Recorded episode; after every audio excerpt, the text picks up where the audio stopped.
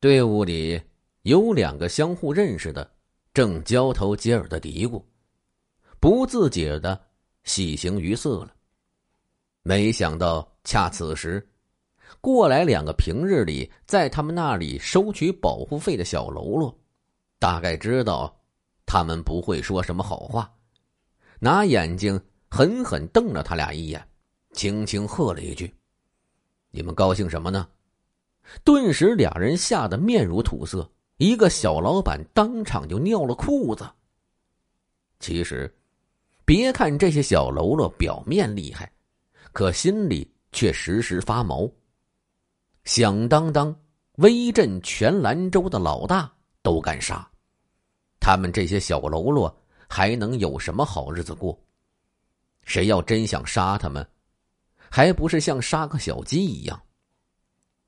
葬礼上的黑帮分子，一边大办丧事儿，指挥着千余人的悼念队伍吆五喝六，可个个感到脊背阵阵发凉。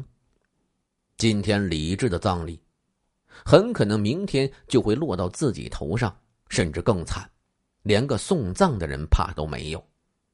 而他们的担心又来自两个方面：一方面是枪杀老大的仇敌一方。这些人和他们一样心狠手辣，而且受他们欺负，报复欲望更加强烈。另一方面，来自于他们的天敌政府、公安。从心里说，老大在世时，他们不怕仇敌，因为兰州黑道上李治是说一不二的，绝对有支配权的人物，谁也不敢把他们怎么样。可自从老大被枪杀以后，他们的信心动摇了。他们又怕公安，更怕黑道上再一次黑吃黑。他们此时的担心其实很有道理。果然，没多长时间就变成了可怕的事实。他们所处的黑道上就展开了报复、反报复的大仇杀。一些人被拉入这个循环反复的。血腥车轮怪圈想下也下不来。当然，有的人压根就没想下来过。同时，警方也展开了前所未有的大搜捕，撵得他们东躲西藏，惶惶不可终日，有家难归，如丧家之犬，最后全被警方网在网中。这当然只是后话，现在还早。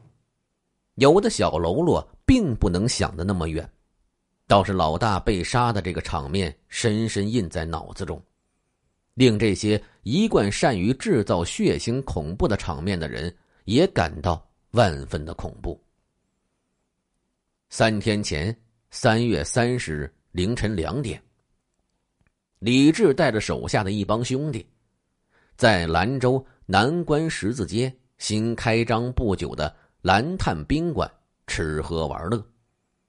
这天晚上，他的爱人小林也在场，耍的尽兴时，小林突然想起家里有一对电池要取来。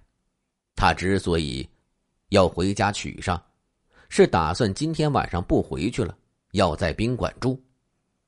于是李志让张红陪小林回家取电池。过了一阵儿。李治和小林用手机联系，得知他马上要到了，李治才起身，手下几位陪同着簇拥出来。冷风一吹，他有些清醒。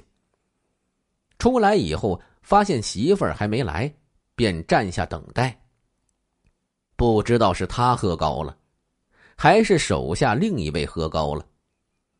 一位在公安机关当警察的铁杆兄弟亲热的搂着李治的脖子，二人就这么摇摇晃晃的站在路上。已经是后半夜了，天气十分寒冷。空旷的大街上早已无人，路灯也似乎昏昏欲睡，显得比傍晚暗淡了许多。其实等待的时间很短。也就两三分钟的光景。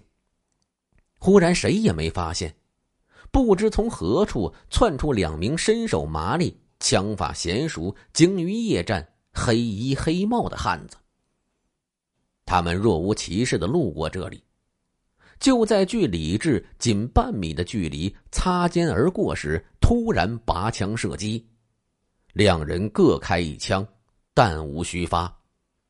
没有一点防备的李治，头部、胸部各中枪，吭都没吭一声，倒地气绝而亡。搂着他脖子的这位老兄却安然无恙，没损一根毫毛。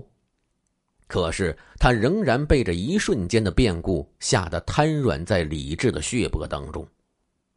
子弹是不长眼的。倘若枪手站的方位稍微偏差一点，或枪法差一点，他也同时的完了。由于恐慌，以至于他都没有看清楚两个枪手的年龄、体貌特征。论他的经历，似乎不应该如此慌张，因为他是一位身经百战、出过无数杀人现场的刑侦副大队长。可如此抵近开枪，却是他平生第一次所见。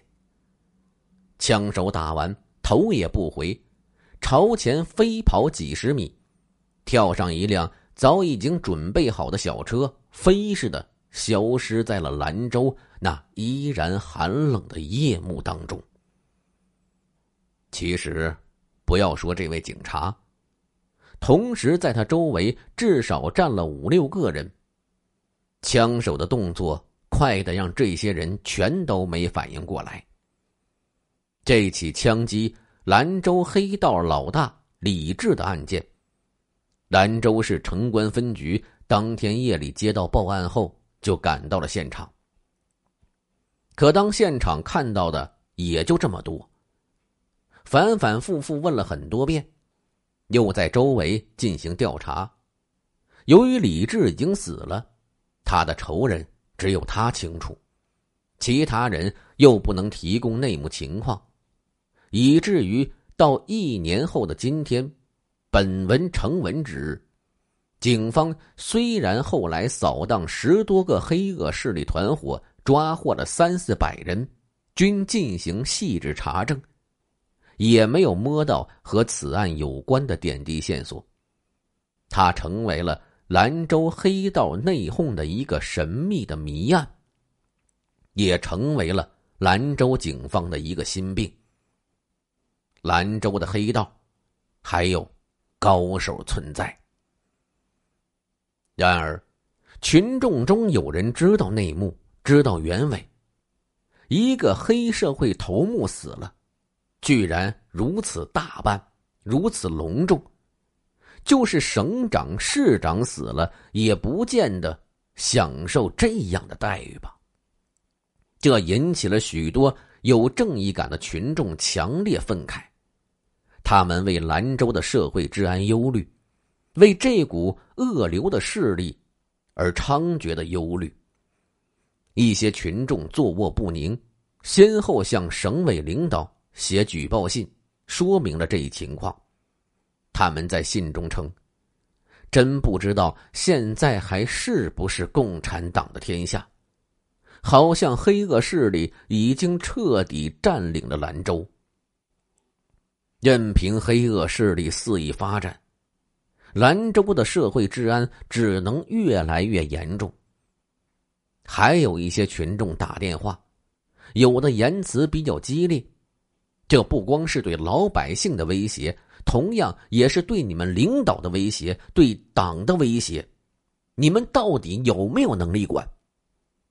这些检举信和电话，充满了对政府的信任和希望，充满了对黑恶势力的憎恨，有的还同时列举了一些关于这个黑社会性质组织的罪恶线索，希望政府早日下手，连根拔除。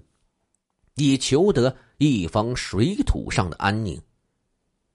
看着，听着，省市领导的眉头不由得紧皱着。事已至此，该下手了吧？